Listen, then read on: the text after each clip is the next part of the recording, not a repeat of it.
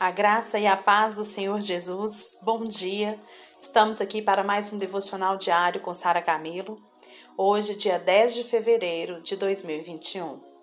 Nosso tema hoje é: Sua boca deve ser a boca de Deus. O versículo está em Hebreus 11:3, que diz: Pela fé, entendemos que o universo foi formado pela palavra de Deus de modo que aquilo que se vê não foi feito do que é visível. Se eu lhe perguntasse o seguinte: você crê que as palavras de Deus têm poder de criar? Eu tenho certeza que você me diria: sim, claro que tem. Então vamos continuar nossa conversa. Por que elas têm poder criativo? Provavelmente a sua resposta seria, seria porque são as palavras de Deus. Portanto, já que elas são as palavras de Deus que carregam poder tão criativo, não faz diferença de que boca elas saem, vocês concordam? Essa é uma lei espiritual que jamais mudará e funcionará em qualquer circunstância. Se Deus falar qualquer coisa hoje, essas palavras terão o mesmo poder. Seguindo essa linha de raciocínio, vamos lá. Entendemos que mesmo que a palavra falada sejam dele, elas têm o mesmo poder, independente de quem pertence à boca que falou, né? O grande evangelista alemão, o Reinhard, Reinhard Bonk, né, que ele alcançou milhões para Cristo na África pela fé, ele construiu a maior tenda do mundo, pregou o evangelho para mais de um milhão de pessoas num único evento. Ele viu todo tipo de milagre que possamos imaginar, inclusive ressurreição dos mortos. Né? Eu me lembro de que ele disse, no início do seu ministério poderoso, que Deus lhe falou: Minhas palavras em sua boca carregam a mesma autoridade que as minhas palavras em minha boca. Em Hebreus, a gente encontra uma bela ilustração do poder da palavra de Deus, que diz: Ele, que o resplendor da glória e a expressão são exatas do seu ser, sustentando tudo que há pela palavra do seu poder. Depois haver realizado a purificação dos pecados, ele se assentou à direita da majestade nas alturas. A expressão palavra do seu poder em hebraico significa seu poderoso domínio. A palavra de Deus é tão poderosa que quando ela a libera, quando ele a libera, ela não apenas cria, mas ela sustenta todo mundo e tudo. O Reinhard é, Huntley, ele conta no livro, né, Não Há Limites, o testemunho dele, eu vou ler o testemunho dele aqui hoje. Lembro-me de quando cheguei ao Brasil. Eu fiquei muito frustrado com meu aprendizado da língua portuguesa. Parecia um desafio muito difícil de vencer. Domingo após domingo eu participava do culto sem ter a mínima ideia do que, que o pastor Luiz estava pregando. Muitas pessoas começaram a sentir pena de mim e ficavam me dizendo que português é uma língua muito difícil. Um homem me disse que é uma das três línguas mais difíceis de aprender. Como eu cometi o terrível erro de permitir que essas palavras negativas entrassem no meu coração. Comecei a acreditar nelas. E quando as pessoas me perguntavam como estava indo meu aprendizado de português, eu confessava com a minha boca que estava muito difícil. Certo dia, eu estava sentado em meu quarto orando e passando um tempo com Jesus, quando de repente percebi que, que caminho terrível eu tinha tomado. Então me levantei num salto, corri para um espelho bem grande, olhei em meus próprios olhos e disse em alta voz e num tom imperativo: Reinhard, Nunca mais essas palavras sairão da sua boca. Nada é difícil, porque Cristo vive em mim e eu posso fazer todas as coisas através dele. O Espírito Santo vive em mim e fala todas as línguas do mundo, então eu consigo falar português. Naquele instante, literalmente eu senti como se um interruptor fosse ligado em meu cérebro, e a partir de então comecei a conseguir, comecei a conseguir entender o português e a me comunicar. 30 anos atrás, quando plantamos nossa primeira igreja na Áustria, numa cidade de 32 mil habitantes, enfrentamos muitas dificuldades. A Áustria ela era um país fechado para o evangelho, e as igrejas evangélicas elas eram consideradas uma seita. Em nossa cidade havia apenas uma igreja com cerca de oito pessoas que já estavam lá, havia 20 anos, tentando evangelizar a cidade. A imprensa alertava as pessoas para ficarem longe dos cristãos evangélicos, dizendo que fazia parte de uma seita perigosa. Começamos a evangelizar, operando sinais e maravilhas com manifestação do poder de Deus. E logo tínhamos um pequeno grupo de convertidos. Alugamos um salão no hotel para nossas reuniões de domingo pela manhã. Mas, após as conversões iniciais, parecia que o crescimento da igreja havia parado. Não conseguíamos trazer mais pessoas aos nossos cultos. Então, quando estávamos orando, Deus falou conosco através do livro de Isaías, Isaías 43, versos 5 e 6. Não temas, porque eu sou contigo. Trarei a tua descendência desde o Oriente e te ajuntarei desde o Ocidente. Ordenarei ao norte, dá, e ao sul, não retenhas. Trazei hoje os meus filhos distantes e todas as minhas filhas das extremidades da terra. Naquele momento precisávamos decidir o que faríamos, então escolhemos concordar com Deus, não com as circunstâncias, e declarar com ousadia as mesmas palavras que ele declarou. Toda vez que nos reunimos, que nos reuníamos, declarávamos e confessávamos aquelas palavras.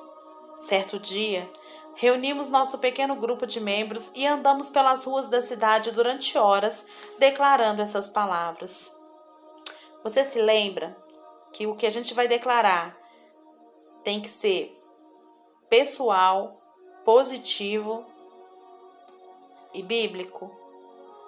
Pois é, usamos esse versículo e aplicamos a fórmula. Nós o declaramos de forma positiva, eu falei errado, gente, é positiva, pessoal, presente e bíblico. Então, eles começaram a declarar, né, de forma positiva, pessoal e no presente, pois já era bíblico. Nós andamos pela cidade dizendo: Somos corajosos e não tememos. Deus é conosco. Ele traz a sua descendência desde o Oriente e a junta desde o Ocidente. Ordenamos ao norte: Dá, e ao sul: Não retenhas. Tragam hoje nossos filhos distantes e nossas filhas das extremidades da terra. No domingo seguinte, já havia uma pessoa nova na reunião. Em poucas semanas, as pessoas realmente apareceram, vindas de todos os cantos daquela área, e começaram a entregar a vida para Jesus. Estou convicto de que se tivéssemos orado e continuando pedindo e suplicando a Deus para cumprir esse versículo, não teríamos visto os milagres de conversão. Então presta atenção. Os dois exemplos que eu li aqui do testemunho dele. Ele vai ensinar pra gente, né?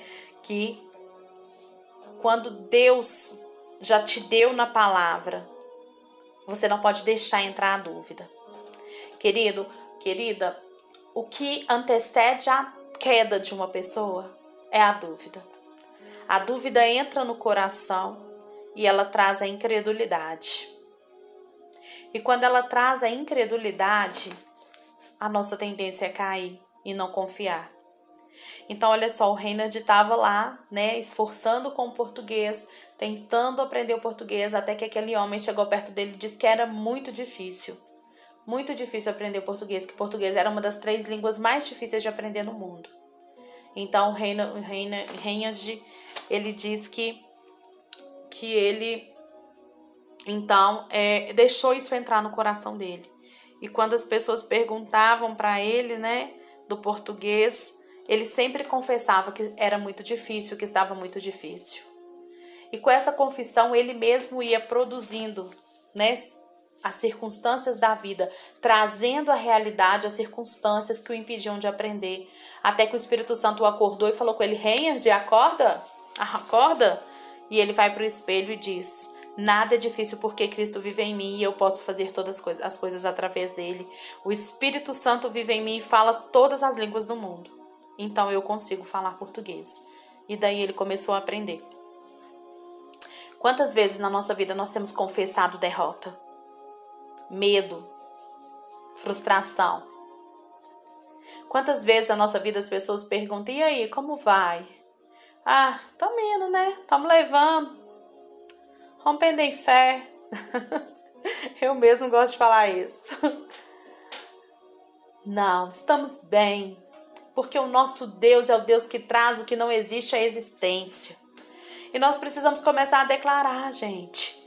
Depois ele conta, né, lá da igreja da Áustria, que eles ouviam o tempo inteiro falar, né, que a, a, a imprensa, né, alertava as pessoas para ficar longe dos cristãos evangélicos, dizendo que faziam parte de uma seita perigosa.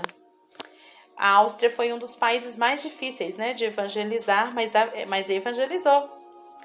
Então, ele conta que não, não vinha ninguém para a igreja, que não aparecia ninguém na igreja, até que o Senhor dá o versículo de Isaías 43, 5, 6. E então a igreja toma posse desse versículo e começa a declará-lo pelas ruas da cidade, falando aquilo que o Senhor já tinha declarado que existia espiritualmente eles começaram a, a profetizar, a declarar, né, esse, esse versículo e trazer à realidade o que ele dizia. E em poucos dias, né, em poucas semanas, a igreja já estava cheia lá, cumprindo o que o Senhor deu para eles. Eles podiam ter continuado lá orando por esse versículo semanas e mais semanas, mas eles preferiram sair e profetizar e declarar. Você tem a opção de ficar na sua cama deitado, triste com tudo que está acontecendo. Você tem a opção de orar, ficar orando, pedindo a Deus para mudar a sua circunstância. E você tem a opção de trazer à existência aquilo que você ainda não pode ver com seus olhos naturais. A palavra de Deus, ela não é mentira. Deus não é homem para que minta, nem filho do homem para que se arrependa. Viva a plenitude do que a palavra de Deus te diz, né, te diz para a circunstância que você está vivendo e não o que os seus olhos. Porque os seus olhos são enganosos, como o seu coração. Creia e pela fé entenda que o universo foi formado pela palavra de Deus ele trouxe o que era invisível para o visível. E você também, em Cristo Jesus, e eu também, em Cristo Jesus, podemos trazer à existência aquilo que não existe. Não vamos perder, queridos, essa, essa fé. Não vamos perder essa oportunidade de apropriar pela fé de tudo que já nos foi dado em Cristo. O Senhor nos chamou para uma vida de vitória.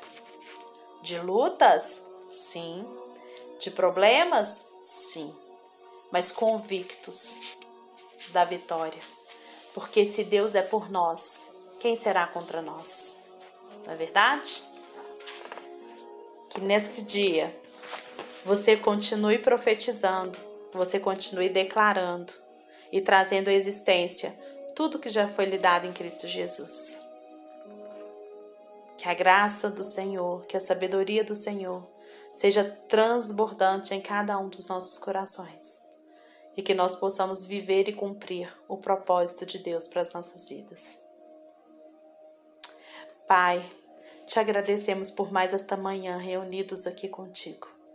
Obrigada, Jesus, por estar nos ensinando, Pai.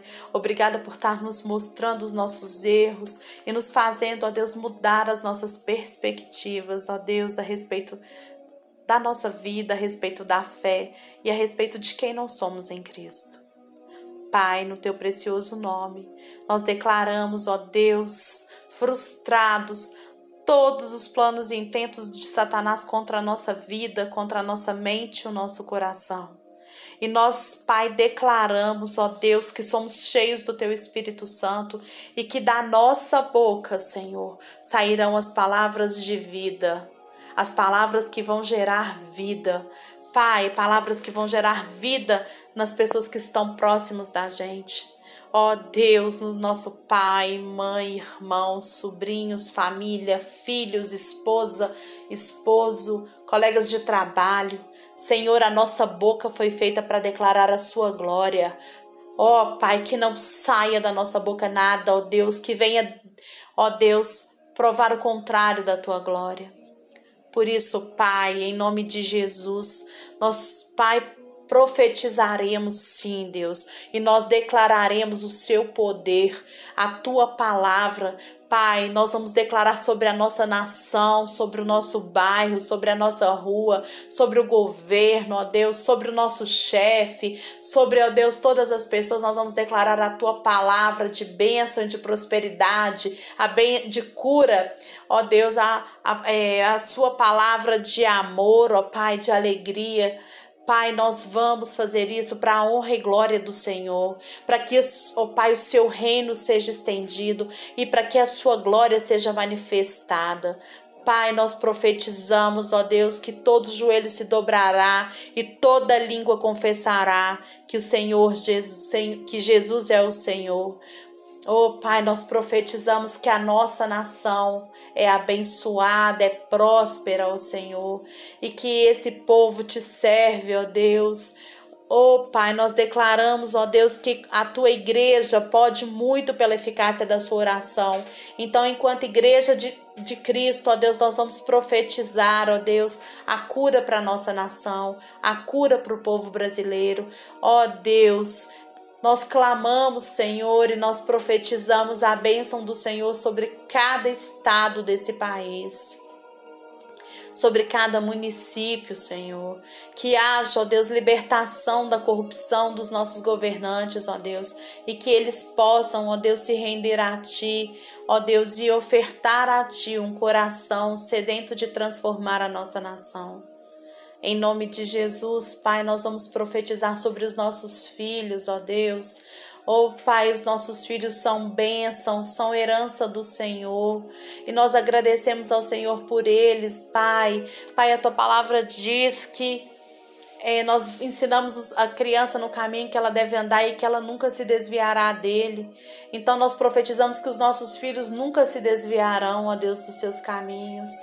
Pai, os filhos são como flechas na aljava, Pai. Pai, obrigada pelos filhos, pelos nossos filhos, e nós profetizamos que eu e a minha casa serviremos ao Senhor Jesus. Oh, Pai, vai trazendo no coração de cada um, ó Deus, os versículos e os motivos, ó Deus, de profetizar sobre todas as áreas. Obrigada, Jesus, por esse momento e que o Senhor nos ensine cada vez mais e que o Senhor nos leve a compreender, ó Deus, sempre o seu propósito em cada uma das tuas palavras. Em nome de Jesus que nós oramos. Amém.